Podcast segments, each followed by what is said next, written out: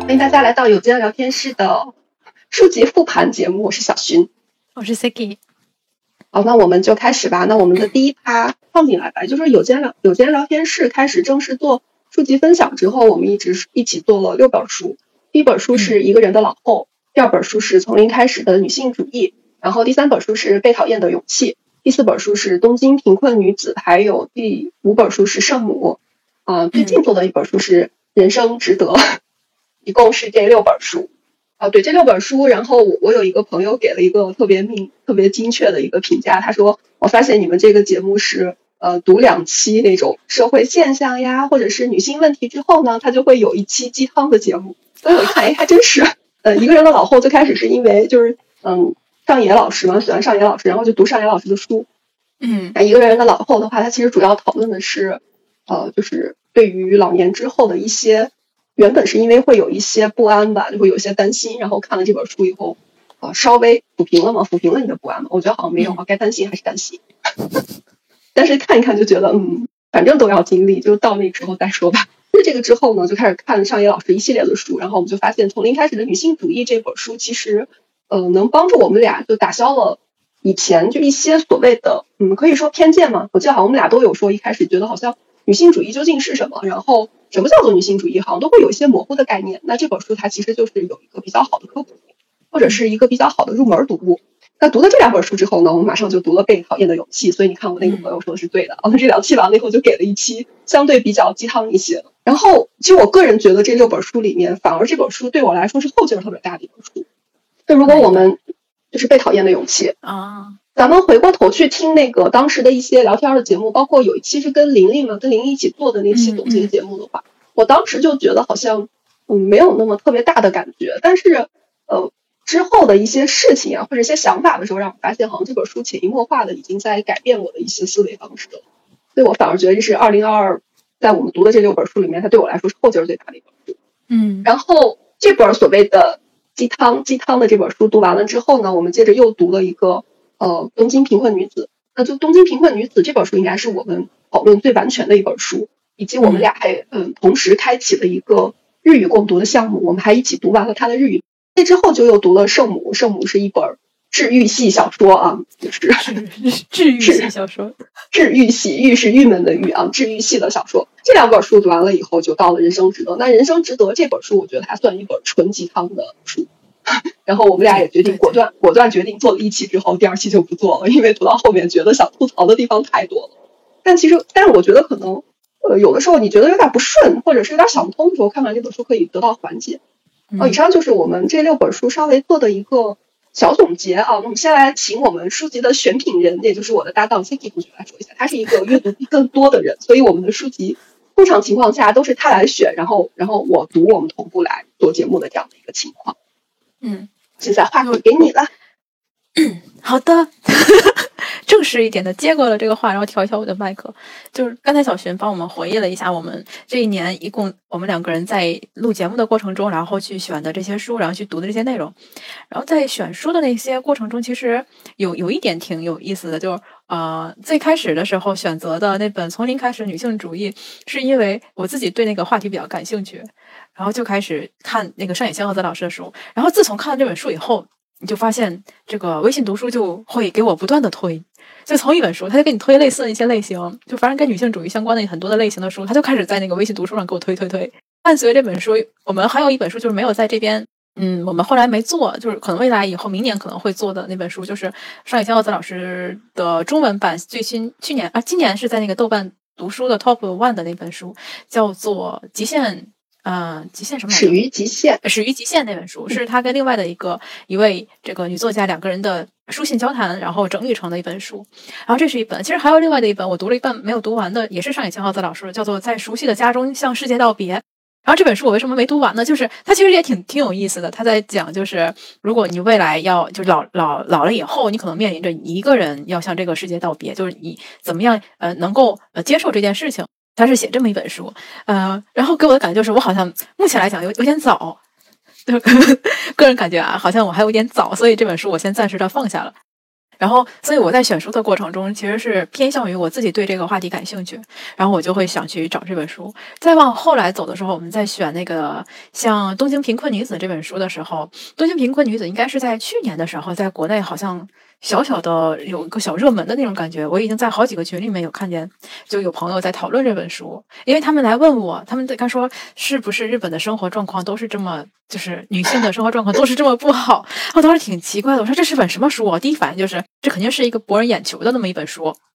所以我当时没有什么太好的印象，我就没去看。然后今年是在觉得呃要去了解一下，就是这本书好还是不好，我要先看了才能知道。所以我就去看完了这本书，看完以后跟 Yuki 这边交流，然后我们就选择这本。然后这本书给我最大的一个感触就是，通过这一本书的描写，就东京贫困女子这本书的描写，让我对嗯我所处的这个社会环境有了更深入的一些了解。可以这样说，比方说我自己来讲的话，我以我会觉得以前我对女性贫困没有那么深入的了解，或者是没有去想去关注这么多，是因为我身边的女性，包括我自己的话，好像离这个情况要还很远很远的。可能我印象中，这种比较贫困的女性都是偏向于，比方说学历还不太高的，然后只能是从事一些呃打工的，或者是叫临时工的一些工作的女性。但是在看这本书的时候，我们就发现，她其实有很多本身也是一些重点大学毕业的，甚至有的就是东大的这样的情况。然后因为某些事情，然后不得不最后就是有是自己本身问题导致的，也有是环境问题导致的，最后她就不得不陷入一种贫困状态的。就是这本《东京贫困女子》。然后这本书刚好日文版，我和 UK 我们两个也有，然后我们就把那个日文版的也读了一下，而且我们当时是喊了身边的一些一起想读这本书的朋友们，然后就是一起有一个有声版的，我们当时是这样去把它跟读的。跟读的一本书，但是这本书还是有一个那个，就是现在我返回来再看，我依旧会觉得它有一些用这种女性贫困的事情去博人眼球的一些点在里面。包括这个作者他本身写这个东西的时候，他也是带入了一个男性的视角。像小寻之前也有说过哈，比方说，嗯，那个作者会说她是一个非常漂亮的女孩子，会是一个很吸引男性的一个女孩子之类的，他会有用这些词去描述一个女女性，一个女大学生。就让我看的时候会感觉有点不舒服，会有这样的一个情况在，所以这个是《东京贫困女子》这本书。然后《被讨厌的勇气》是我们在商业老师和《东京贫困女子》之间选的一本，也是因为感谢这次那个录这个节目，才我才把这本日文看了。因为从买了以后啊，这本书是我唯一的一本，哇，这个是不能说是我来日本以来。唯一的一本，只能说是我在最近三五年里面唯一的一本新书。我买的是本新书，这是因为我其他的书都是买的二手的。一会儿可以给大家再看一下，就是今年看过的一些日文的书。这本是唯一我买的本新书啊，百分之百新版的买的。我当时不知道脑子里是怎么了，就进那家书店了以后就看上了，就就觉得不行，我必须把它买走，一分钟都不能等了。多钱？一千六百日元。你这个说的价格哈，你已经在节目里面提了无数次了，好吗？对呀，我一千六百块钱买一本新书，真的是哎呀，也是应该的，支持一下作者。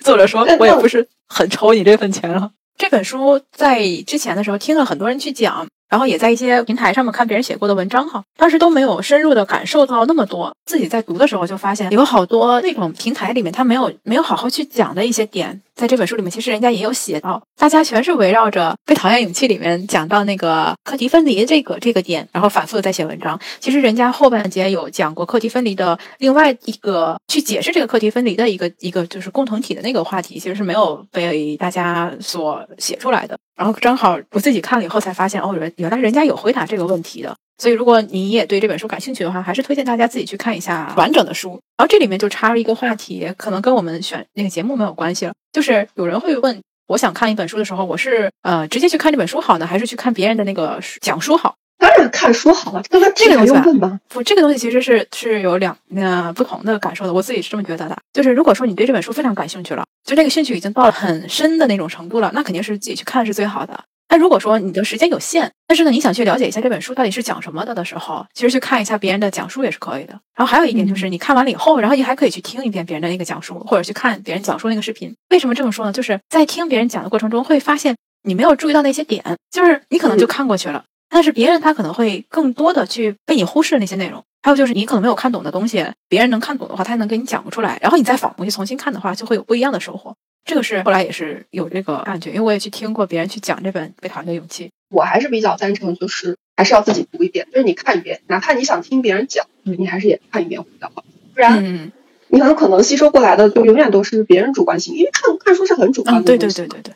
对对，永远都这个话题也是有人去说过的，就是本身他写书的时候，这个作者就是已经带入他的主观了。然后呢，比方说我去讲这个书的话，我肯定会带入我的主观，我对这个书了解，我的主观。然后你再听的话，等于是听了一个二手的主观又主观的一个更加主观的一个内容。这个有一部分其实是一起读书的一个好处，就是我觉得就可以看到别人是怎么理解的，那别人理解的可能就有跟你不一样的地方，这个就能做一定的补充。然后你也了解一下别人是怎么看的，这个就比较好。但书这个东西，我觉得还是要。劳驾您亲自去干一下的这个事情，还是得亲自去阅读一下的。是是，然后这个是我们刚才有提到的三前三本，就我们今年选的前三本。然后第四本就是圣母了，对吧？这么一看，好像我们今年也没有看太多。第五本是圣母，前面你说的四本，大东京贫困女子拿到前面去说了。然后圣母那本书是因为它是一本小说，就我们俩看的都超快，就基本上是属于一天一个晚上解决的一个。圣母圣母在荣登了我那个微信的微信读书里面的提示榜，他说。凌晨一点五十四分，然后他陪伴您度过了一个夜晚，然后我们 K 在下面留言说：“难道不是他让你失眠的吗？”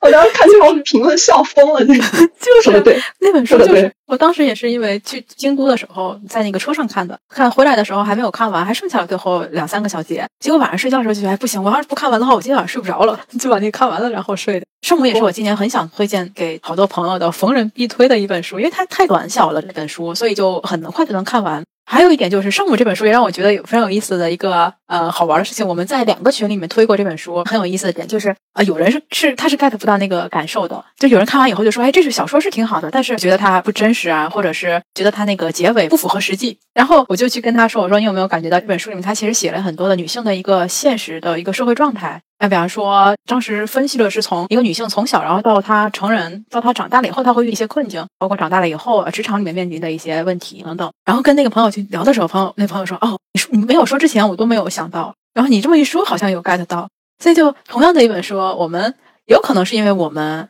之前已经看过了，像上野千鹤子老师那些跟女性主义相关的那些内容了，还有就是像《东京贫困女子》里面有描述的一些内容了，所以我们在看这本书的时候，就会有带入进去。”就会去找哦，你看这个点，他说的就是当时的我们在看上野老师他讲那些理论里面的某一个点，我们会那样。那如果没有前面那些铺垫的话，可能我们也会觉得，哎呀，这是不是一本好爽的一个悬疑小说，可能也会这样。对，很大的一个感觉就是，你读完的书有可能会形成一个圈儿。是的，是的。哦，还有一点就是在读圣母，我是在微信读书上面读的这本圣母这本书。然后大家都会去写评论啊什么的，然后我就去，我就爱点评论，我就特别爱点评论。我就喜欢，我是喜欢在那个微信读书这种环境下看这个书的。哎，然后看那个评论里面就有很多，就是说到我在《东京贫困女子》里面也看到类似的什么什么一个现象的，我觉得呀，找到了那个一起看书的那个人的感觉。对对对，期待什么时候能写出来？我们最后一就今年最后一期选的那个书呢，是中村恒子奶奶一个九十岁，今今年应该是九十一岁了，一位奶奶她写的一个人生哲理的书，然后叫做《人间值得》，它中文翻译成《人间值得》这么一本书。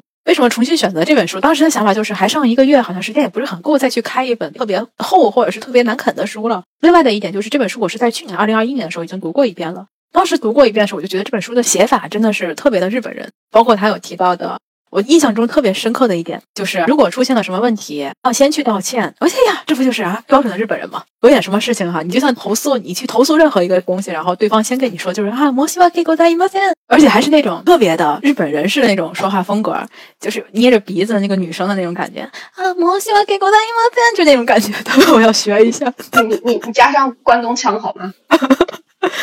这是这本书里面。这本书我们也是带着大家一起在跟读日文版的。它这本书好处就是日文版的语法什么的都特别的简单，就没有那么的难，比那个《东京贫困女子》那本书要好啃一些。我觉得专业名词也没有那么多。对，然后纯日文版的读一读还是可以的，还是挺推荐，就是在学日语的朋友们可以去读一下的这本书。不要推荐，不要推荐。他说你的方言太多了？你把人给带偏了，好吧？就是如果你是初学者的话，不要不要瞎看，也不要瞎学啊！求求你啊！求求。这就不要瞎学了，就是这么的一本书。这个是我们今年就是做播客节目的过程中来读的。然后第二个环节就是给大家推荐推荐我们二零二二年读过的，不是我们这个做播客里面已经有聊过的，是播客以外的，我们做播客节目以外的一些书籍。我先想说的是，我今年有重新就是又拿回来读的两本书，一本书是。那你现在看到的，我我这个拿过来只是为了做展示啊，因为它是一本全英文的书，我并没有看完这本书，可能我买回来就看了两页，就看了两页。这本书，但是我估计可能这本书买的时候是一个盗版书编的吧，印刷不是。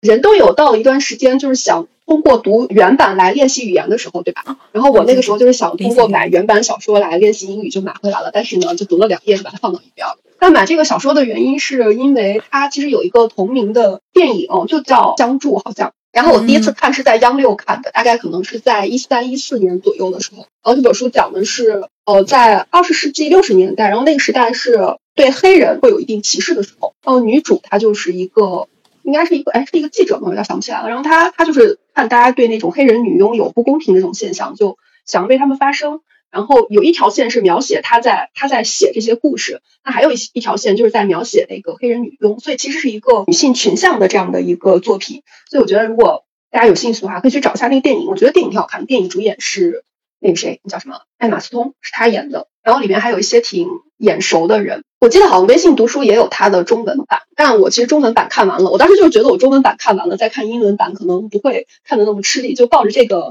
想法去把英文版买回来了，结果。呃，结局就是没怎么看。这是一本书，那还有一本那个一版新太郎的书，我不知道大家知道一版新太郎。我昨天我昨天看这本书的时候，我就在想，这本书营销号要是来推荐的话，他可能就会这样推荐。好，就让我们稍微来学一下，就放在旁边，然后我们稍微换一个声音，就可以说：当你不开心的时候，就来读一版新太郎吧。然后后面就编不下去了啊。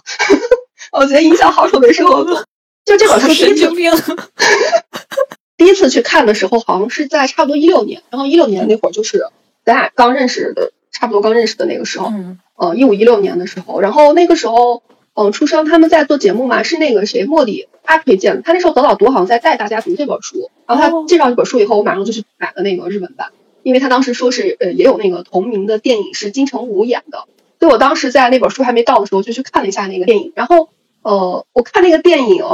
刚看了那个，因为他讲的其实是一个地府公务员的故事。就是它不像传统作品里面那种死神，它这个里面的就是那种死神有一群，你知道吗？就所有人，好多人，然后他们就是那种打工族，然后他们要做什么工作呢？就是呃，判定一个人的生死要花一周的时间，就这个人有可能他有各种各种的死因吧，就是你你去给他盖一个戳，就通过他去他这个死亡成立了，那他就会死。如果你要盖一个好像是不合格啊什么戳的话，这个人就不会死。然后这本书其实我就我已经看过一遍了，但它第一个它其实是一个短篇小说，就是六个。六个小短片，呃，然后第一个小短片是我看的次数最多，呃，我我觉得他其实第一个短片写的挺好的，就挺挺还是挺吸引人的。这是为什么？我觉得就是那个叫什么，呃，星期四喝喝垮，就是那那本书，我觉得它特别不吸不吸引我的原因就在于它其实第一个故事写的没有，对于我来说没有那么特别大的。再说一遍，这本书叫什么？哦，我忘了说了，对，没说名字，不好意思。它的中文名字叫《死神的精确度》。哦，《死神的精确度》哦，我知道那本书了。吉尼加米诺斯蒂多好像是叫这个名字吧，然后它其实是六个小短片。它第一个短短片我觉得是特别有意思的。那 第一个短片，因为我刚才说那个地府打工族就是这个公务员主人公，他就想判断那个女生会不会去死嘛。然后那个女生就在跟在跟他去说，就一开始那些描写的那种呃场面，都让你以为是后面会有一个什么爱情故事之类的，结果没有。这个死神就是在一本正经的调查这个女生到底可不可以去批准她去死。而这个女生她特别郁闷的一个点就在于，她是一个去接那个。呃，投诉电话的那样的一个职业，就说有一个男生总是打电话来麻烦他，然后最后你知道那个男的为什么要麻烦他吗？他们俩见面了，就他并那个男的并不是一个什么跟踪狂，那个男的是一个唱片的呃发行人还是什么经理人还是什么作曲家之类的，我忘了。就是因为听这个女的声音觉得特别的好听，他就特别想听，他就觉得一定能把她挖掘出来，她是一个唱歌的奇才，然后就通过打电话去跟这个女生投诉。不停的想要听这个女生说话来确定她，然后我当时心想神经病吧你，你快把一个一个人逼死了好吗？那最后结局是好的，那第一个故事是一个特别温暖的结局，就是这个女生最后她可能得到了能去这个唱歌的这样的一个机会，最终也没有死神也没有批准她去死。然后后来就再去看的话，它其实就是六个小故事。我觉得这个一坂幸太郎他这个特别有意思的一点，我后来去查了他的介绍，呃，发现他是一个喜欢看电影的人，所以他这个小说就特别有那个电影的画面感。他六个短片就。你可以把它具有那种什么反转剧呀，然后那种什么黑道剧呀，还有呃恋爱剧呀，就各个那种小短片都是放在一起的。然后日语也没有特别难，而且它第一个故事的时候有特别多的，我们现在可以叫谐音梗吧，就当是那种双关语。这是小说方面，就是我重读的两本书，想要去嗯推荐的，嗯。那小说方面的推荐的话，我确实就想到了，就刚才提到那本那个《星期四和可可》这本书，像刚才你说的那个死神京都那种感觉，它也是用了几个故事然后串起来的这么一本书，然后所有的故事都跟一间咖啡店有关，就是它的第一个开始的出现的那家咖啡店是串起来这本书所有故事的一个小点，是只可以这样说。然后我觉得它最有意思的是这样的，是它第一个故事写的是来咖啡店里面喝可可的这么这个女第一个女主人公。然后呢，这家咖啡店的这个服务员应该是他喜欢这个这位女顾客，然后对他有一些自己的个人的心理的描写是描写出来了。然后以这个咖啡店为一个这个主要的一个线索，然后他第二篇就开始讲述这个咖啡店里面来喝第二个客人，然后你就会发现他每一篇每一篇都会引出下一篇的那个主人公。就是我觉得很有意思的一个写写作的一个手法，它会给一种什么感觉？就是你可能就跟某一个人擦肩而过了，但是呢，你对这个人可能会产生一天或者是某一分钟的一个影响。是这本书给这还有一点呢，就是比方说我们在路边跟另外的一个人，可能就是简短的一个对话，他可能掉了一个钱包，你拾起来给了他，就简短简单的这个我们两个人的这人生的平行线里面，就是会出现这么一次的焦点，甚至这一次也就是个三三秒五秒的一个焦点。你可能都不知道这个人他身上发生了什么，但是这一个动作可能在他的生活里面却是给他会造成一些的影响。比方说，他可能会面临着一些决策，然后你的某一个动作会影响到他未来一个决策。这本书是让我觉得有意思，就是我们生活中肯定会遇得到，但是我们肯定无法从他的那个角度来知道在他的身上发生了什么。从一个上帝的视角来讲的话，他给我一个这样的一个让我能看得见所有的人的不同的时间线里面出现的这个故事，还是很有意思的。这个叫做星期四喝可可。但是遗憾的是，这本书因为微信读书是付费的，然后我现在微信读书没有办法付费，所以我是完全读的日文版的。日文版的这本书，呃，要比我刚才说那个《人间值得》那本的日文版更好，是因为这本书的日文版更简单，而且它又是标准的那个普通话，它没有方言的问题，特别的好读，特别好读。如果你是现在在学日语的同学的话，N 三以上应该读这本书就可以，只不过有些词你需要自己去查一下。就是这样的一本书，是一本小说。然后我还想再推荐的，今年看过的一本小说，就是那个挺早的一本书了。翻译成中文是什么？山茶文具店这本书是我今年十二月份开始，我把它的两本已经看完了，然后第三本现在正在看的过程中。两本的话是自巴基的这本，还有它的后续叫做 Kira Kira Kira Kira Q 啊狗狗。这两本书是一套的，它都是讲述的这个女主人公所在的，她继承了她的。应该是外祖母的那家文具店。这本山茶文具店呢，它是单纯的讲这个女主人公继承了这个文具店以后，她有一个代笔的工作，有点像你如果看过《解忧杂货店》的话，《解忧杂货店》它不是通过了很多的书信，然后去讲述一些书信那个主人的一些故事嘛？然后这个山茶文具店呢，它是也是讲那个书信一些代笔相关的这些人他本身的一些故事。但它有一条主线，这个主线就是这个女主人公她自己的生活，她是怎样的一个经历？还有一点很有意思，就是她这本书的发生的故事的的场所是在日本的那个镰仓。我以前对镰仓的认识就是那个镰仓大佛，然后江之岛，还有就是《灌篮高手》那个拍那个取景地，对吧？那是我唯一的有印象。然后我在看这本书的时候，我就想，哎，我怎么没有早点看到这本书呢？我要早点看到这本书的话，我当时去镰仓玩的时候，我就真的想把它上面讲到那些地方去一遍。然后就这个时候发现有这样的一本书，就是通过这本书，它出了一个镰仓案内这么一个内容，而是真的是把这本书里面讲到的一些镰仓相关的一些地方，它有写出来。本很好玩、很好玩的书，我还没有看完，但是我看的过程中。我真的是想去的，因为他已经把那个地点都给你写好了。我不知道现在疫情之后这些地点还有没有，但我真的是想去。感触最多的两位作家，一个是上野千鹤子老师，然后另外的就是这个小川。突然看到还有我今天写的提纲里面还有一个要推荐的一本小说，然后还有一个要吐槽的小说，我顺顺便把它说完哈。好，然后要推荐的也不能算推荐吧，就是我觉得挺有意思的，就是这本《长安的荔枝》。什么？长安的荔枝，我不知道。我其实，在那个如果有我朋友圈的朋友的话，应该看到我说。就这个是我，呃就那个作者是马伯庸啊，就是他应该，我之前微博关关注了他很久，但其实我没有买过他的小说。嗯，然后就有一天我看到他转发的那样的一个留言，然后他我为什么让我去转发了那个呃就是抽奖的那样的一个信息？然后为什么让我去转发了呢？是因为他把这个名字给打错了，他打的是长安的离职，就把荔枝打成了离职。哎，我一看这俩字儿，就那个 DNA 动了，你知道吗？就哎顺手就转发了，之后我就抽中了。然后抽中了之后，他做了一件特别有趣的事，因为他不是转发的那个微博嘛，然后转发的微博他写错了以后，他就在那个书的那个塑料薄膜的外面，他又让职员去印了一个离职，然后他自己发了一条微博说，这样你们就没有办法说我那个发错了，就就说我是造假，说我那个错误了，我就会觉得这个叫什么作家有趣的灵魂吧，就觉得特别有意思。就他在那个书的塑料薄膜的那个扉页上面就印了一个这样的戳。然后这个故事它其实讲的还是一个古代公务员的故事，就是基层公务员。那个时候是杨贵妃嘛，大家知道那首诗嘛，就是跟荔枝有关那首诗，就是皇帝要讨她的欢心，所以就呃想要去任命一个这个荔枝使的这样这样的一个职位，是叫这个名字，我忘了，差不多，反正就是去搞荔枝的。然后就讲了这个人的这个人怎么样这样的一个过程，就是他怎么样去做这件事情的。因为他特别短，我具体我觉得我就不剧透了。但我觉得特别有趣的是，好像回去我看他。我看那个作作者他写的一些感悟，他说这本书是他花了十一天写下来，嗯，就是很短暂，非常短，就会觉得整体也是那种很行云流水，就特别的非常通畅的一个感觉。这个书特一本特别短的小说，就我觉得肯定有个两个小时怎么样也看完了。就有兴趣的话，大家可以找来看一下《长安的荔枝》。然后还有一本书是想吐槽的小说，然后想吐槽的这个小说，等等，我我翻翻他的名字，看能不能找得到。嗯，叫我不知道大家有没有看过，就叫呃《牧羊少年奇幻之旅》。哦，听过。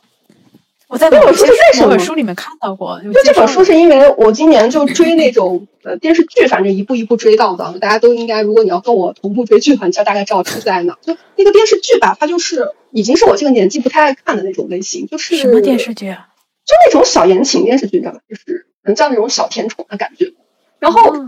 然后我刚开始想看的时候，就因为他那个电视剧里面频繁的在嗯说那个男主的什么上升星座还有星座，我一看一个同道中人呀，然后就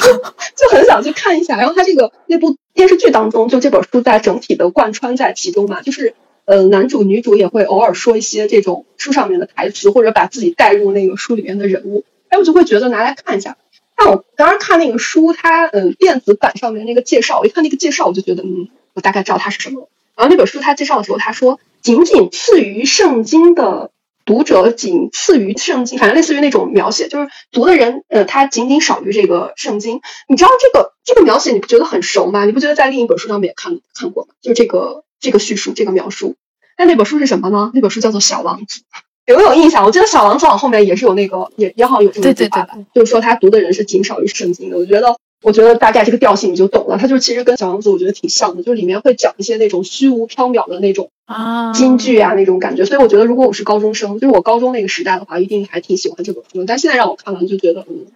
好吧，就那种感觉，就是反正书叫什么？再说一遍，《牧羊少年奇幻之旅》。我好像是真的是就听过这本书，但我没有看。看不见吧？就是你要说它不好，它反正反正给我感觉总体就非常的像小王子。嗯 嗯嗯。哎，你有什么读完了以后想吐槽的书吗？一整年，我有一本书，但是这本书就是跟我们平时选书不太偏向于工具书的那个类型的，叫做《精益工作法》的这么一本书，就有两本书吧，因为都是偏向于工具类的，就我会认为是工具类的，就教你做一些东西，做一些事情，如何去做事。一本是《精益工作法》，还有一本就是翻译成中文叫做《掌控习惯》，讲习惯的。这么两本书，然后那个精益工作法是这样的，就是这两本书一个共同特点就是，呃，觉得作家可能是美国的作家，所以他们写东西都会先通过一个故事，就讲述一个故事。精益工作法是讲述的，在这个厨房里面，他以厨房的这些大厨们他们的工作的方式，然后来折射就是在办公室工作的人们的工作方法。厨房的大厨们他们能够井井有条的安排这一天的工作。作者通过观察以及调查走访，发现就是。这些大厨们，他们的工作非常有秩序，所以就把他们那个工作的方法拿了出来，总结了一套经验，然后给这些在办公室里工作的朋友们是这样。所以他每一个章节，他引出他那个观点之前，他一定先讲一个故事。他讲这个故事呢，就是首先这个名字我就记不住，这些外国人的名字就很不好记的名字，那首先就会出现了。然后讲述的也是他们就是在厨房里面工作的一些话题，共鸣感可能会少一点。所以我就会把前面第一趴都给略掉，直接看后面的总结，工作方法总结，就这样，然后再看第三部分，就是他讲的人在办公室工作的话，你如何去做，比方你的办公桌应该怎么去设计啊，先做再做后做的这些东西如何去布置等等，他会讲这些，这个还是我觉得挺有实际的这个应用的。这本感觉就单纯的就觉得这本书可以删减掉一大半，前面讲故事那半可以删掉。然后跟这本书相似的就是刚才我说那个掌控习惯那本书，那本书也是同样的一个情况，就是前面先引入一个故事一个例子去讲述某一个人为什么会成功。他为什么会有这样的一个养成这样的一个习惯？然后再给你讲，那，这个习惯他是如何养成的？然后再跟你说，这个想达成这样的一个习惯的话，您可以去做哪些努力？然后最后他有一个总结，比方说你想养成习惯，你应该怎么样怎样怎样，会有这样的一个内容。嗯，书本身是好的，然后呃，介绍的理论知识我觉得也是可以有参考性的，但就是单纯的觉得前面那个故事没有必要，是没有必要是。但是人家有些人可能就是通过故事才能了解后面的东西。哎，是是是，有可能一个写作方法，这是一本。然后还有一本，就如果你大家有时间的话，可以看着玩一玩的，也是一本小说，嗯，纪实文学，它是叫做纪实文学，就是以真实的情况改编的。对对对，就是那个刑事辩护人那本，也是我今年挺喜欢的一本书，可以给大家看一下。因为这本书的翻译是我朋友的朋友，应该是，所以当时他给我推荐的时候，我就去看了。嗯，微信读书里面可以去搜到刑事辩护人，他讲的是在日本做那个刑事辩护的一位女性，她处理过的一个案子。这位女性叫做龟石伦子。这是一个真人，他这个案子也是一个真人真事。而这个案子讲述的是什么呢？是在日本的这个关西那个地方，然后有一天发生了一起盗窃案。啊，其实是这个盗窃的主谋吧，我们可以说主犯是一个常规犯案的一个人。然后呢，就围绕着对他进行了起诉的一个过程，起诉以及这个辩护这么一个过程。然后接他这个案子的这位女性就是龟石轮子这位律师，而这位律师他自己也挺神奇的，他本身不是学法律出身的，他是学什么某一个专业出身的吧，我忘记了。然后在日本的一个公司里面去工作，然后他在这里面工作以后呢，又首先他是他一开始进入那家公司应该也算是一个大手公司，然后要求大家必须都穿统一的制服，就日本女性那个制服。嗯，它应该是偏向于工厂类的，可能那种工作制服，就是不是那种小西服的那种形式的，是偏向于那个工作服的那种形式的。所以他觉得每个人都要求穿统一的服装，这一点他挺不能接受的。然后再加上他看见了已经就是快要退休的女性也还在穿，他就觉得我要三十年甚至是四十年一直要穿这么丑的一件衣服啊，这个工作是我不能接受的。这点能产生共鸣，我当时也有这种感觉。但我另外的一个感觉就是。穿校服这件事情，就校服给我的人生带来了很多的便捷。我一直到我上大学的时候，我还会愿意穿我高中的校服，因为它，我觉得那个校服，我就很喜欢穿校服这件事情。为什么呢？就是金拉又金拽，金蹬又金踹，你知道吗？金洗又金晒，就是这么一个东西。夏天防晒多好。我给你把这段单捡起来，单捡起来放在前面，知道吗？无限的循环。啊，这个是这个女性，然后她后来就因为她跟她老公结婚了。然后她老公要去另外的一个大阪那边工作了，所以她也辞职了，以这个辞职。然后在大阪工作的阶段呢，他就想找另外的一份工作，就想做一个什么，做一个对别人有帮助的这么一个工作。然后就了解到了法律这个，所以他是后来去重新去学的法律。这这也太厉害了吧？对，他挺挺那个。以前我不知道原来还能这么搬，因为我们都知道日本考法律律师也挺难的。嗯。然后他就是考考上了，考上了以后，他是先就是去在做这个地方的公务员的这种法律顾问，相当于是偏向于公立的这种事务所。给这些以民事刑事案件，但是需要这个国家给你找律师的这种工作，他是做这个的。哦，所以他接的这个大案子就是我刚才讲到的这个盗窃案的主谋，他的一个辩护工作。但这些都不算什么，但是他最有意思就是这个盗窃案哪个点最好玩呢？就是警方在这个主谋的车上装了 GPS 定位系统，他装了这个 GPS 系统以后呢，这个盗窃犯他们在实施盗窃过程的时候，其实警方已经完全掌控了所有的证据，但是呢，警方没有抓他。原因是，即便是抓到的话，也判不了太重的刑，所以他们警方想等这波人去做更大的案子，然后再把他们一举抓获。他是这样的。然后这个主犯其实也挺有意思，就是他所有的罪都认，他完全没有任何的辩解。但是他唯一的一点就是他很好奇，警方可以随意的在我的车上装 GPS 这个东西吗？哦。然后他是围绕这一点，这个刑事案件的这个担担当人，这个叫做嗯龟石轮子律师，他当时接到的时候，他也觉得很有意思，就表示这一点我们可以。来辩一辩，所以他是围绕这一点打的官司。前面的那些犯罪的事情他都认了，但围绕这一点他起诉了这个警方。然后我当时是觉得这有什么可说的呢？你犯罪在先，对吧？你先做坏事在先，警方为了抓你装 GPS，这个不就是为了更好的抓捕你、掌握证据吗？那谁让你自己做坏事在先呢？对吧？然后他这个书里面也在给我解释这个问题，他就是提到了一点，就是说律师他是一个什么样的一个存在？律师就是帮助这些。形式上处于弱小的群体向更高的执行者、权力的掌握者的一个对抗的过程。像刑法上面有规定，就日本的，我说日本的法律上有这些相关的规定，已经是给这些执法的人员足够的高的权利了。如果说不去对抗他们的话，那么他们就能够用这个权利去剥夺更多的人的这个本身应该享有的权利了。所以他是这样的一个思维方式，就是律师要做的工作其实是这样的。这个有点超出了我的一个想象，就他做错事是在先，但你装 GPS 也是不对的。哎，你你说这个让我就特别想，就是是好像那个一九年吧，是一九一九年那个台湾有一部，好像是一九年啊，台湾有一部呃电视剧，就是嗯，当时的反响也挺大，叫《我们与恶的距离》。我们与恶的距离里面有一个律师，他就是就是一个人，他无差别叫什么无差别犯罪，就是他去电影院去杀人那个犯罪那个罪犯哈，那个里面就有一个律师是给这个罪犯辩护的。然后他可能当时也引发了一些讨论吧，就是跟他，他是帮那个罪犯去辩护的，在电视剧里面就受到了很多人的不理解嘛。那个电视剧我觉得也挺好看的，差不多那个时间点有几部台剧都挺好看的，一个是我们与恶的距离，还有一个叫你的孩子不是你的孩子，他在今年有了一个续篇叫你的婚姻不是你的婚姻，都可以去看一看。嗯，题外话，嗯嗯嗯嗯嗯，刑事辩护人有兴趣可以看一下。嗯，然后我觉得我。其他的，我对我觉得没有整理，还有在读的一些，其实就是我们做播客的时候去扩展的一些读物，比如说，嗯，做那个一个人的老后的时候，可能就会拓展看一些。他还有一本书，一个人的老后，我们俩做那本是在讲，呃，老年女性该怎么样去面对自己一些这个生活方面。还有一本是写男性，然后中文好像叫一个人的老后二。然后包括呃，在自己的家中，哎，在熟悉的地方，对对对，就是你刚才说的那那本书，它其实也算是一个延伸的读物啊。就上野老师他。呃，等于一部分的研究是在研究这一部分。那从零开始的女性主义，其实这个开启了我们俩对那个女性主义相关读物的一个 作为一个一个开端吧。就从这本书开始，我可能读了很多什么《始于极限》呀，包括可能我们二零二三年要做的那个女孩该怎么活，嗯，还有一些就一系列的这个商业老师书，包括他特别经典的那个《艳女》啊，然后以及跟有关的一些，比如说就中国的一些研究女性主义的，比如说李银河老师的一些作品，还有包括我们最近在看的那个《看不见的女性》，拓展一系列的书。这是电子书方面，我觉得读的一些，但我有很多还没有读完。然后包括可能其实他们提到女性主义，好多人都会说那个《第二性》，《第二性》这本书我也这个我没有看过，那我听过，我没有看完，就是就是已经收到那个收到书收到机器里面，但还没有看完。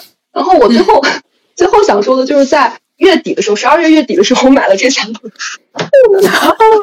我买了这三本书，就这三本书最开始是呃看到一个博主他推荐这个他们的传奇。那他们传奇这本书我没有做功课，结果它其实是一本绘本，可能挑了有差不多有三十左右女性的那个代表人物吧，这里面还有咱们国家的，咱们国家代表人物是武则天，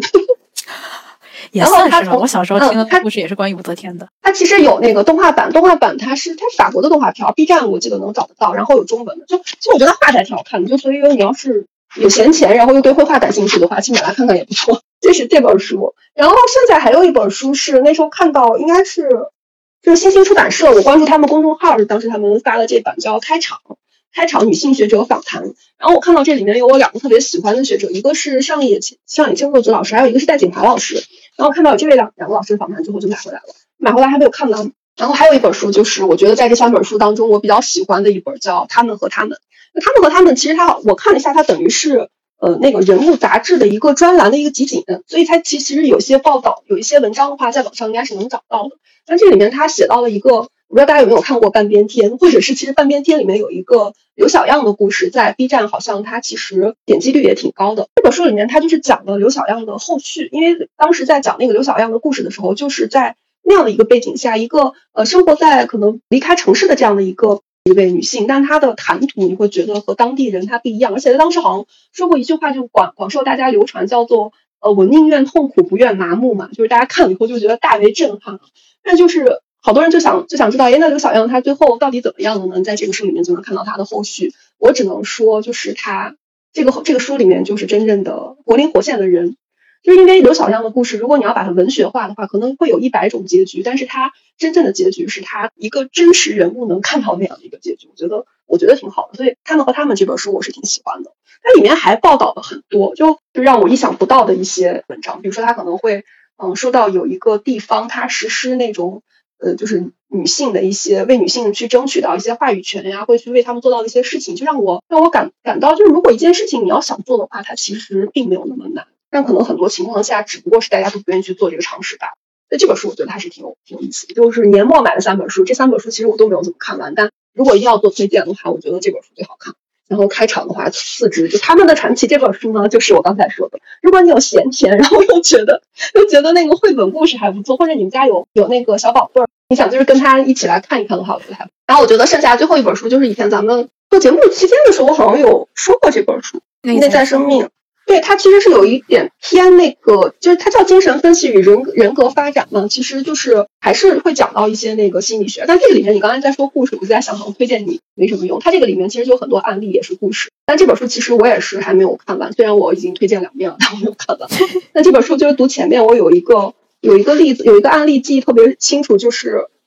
嗯，他有有一个小孩儿，我记得一个小孩儿，反正他父母去带着他去做咨询，就说这个小孩儿。他特别好动，就是静不下来，静不下来。然后这个心理医生就观察说，哎，说这个小孩他好像总把那个诊室里面的东西想要给他摇晃，他就好像想让那个不动的东西想让他活过来一样。就他说完这句话以后，就转眼看那个父母就潸然泪下，就流眼泪了。原因就是因为这个小孩他其实是有一个双胞胎的，但他那个双胞胎的兄弟姐妹在大约可能生产一个月之前他就胎死腹中了，等于生出来的时候已经死了。所以你知道他这个动机有可能是他在。妈妈那个就是在肚子里面的时候，她跟她一起生长的那个姐妹或者兄弟已经走了，所以她想把她给通过这种不停的摇动，能让她再重新活过来，可能是由于这个原因。大家就会有这些例子来告诉你，分析分析人的一些啊人的一些特征是人的一些心理状况，或者有些行为是他背后的动机是什么。啊，这本书也是我的博主推荐给的啊，就如果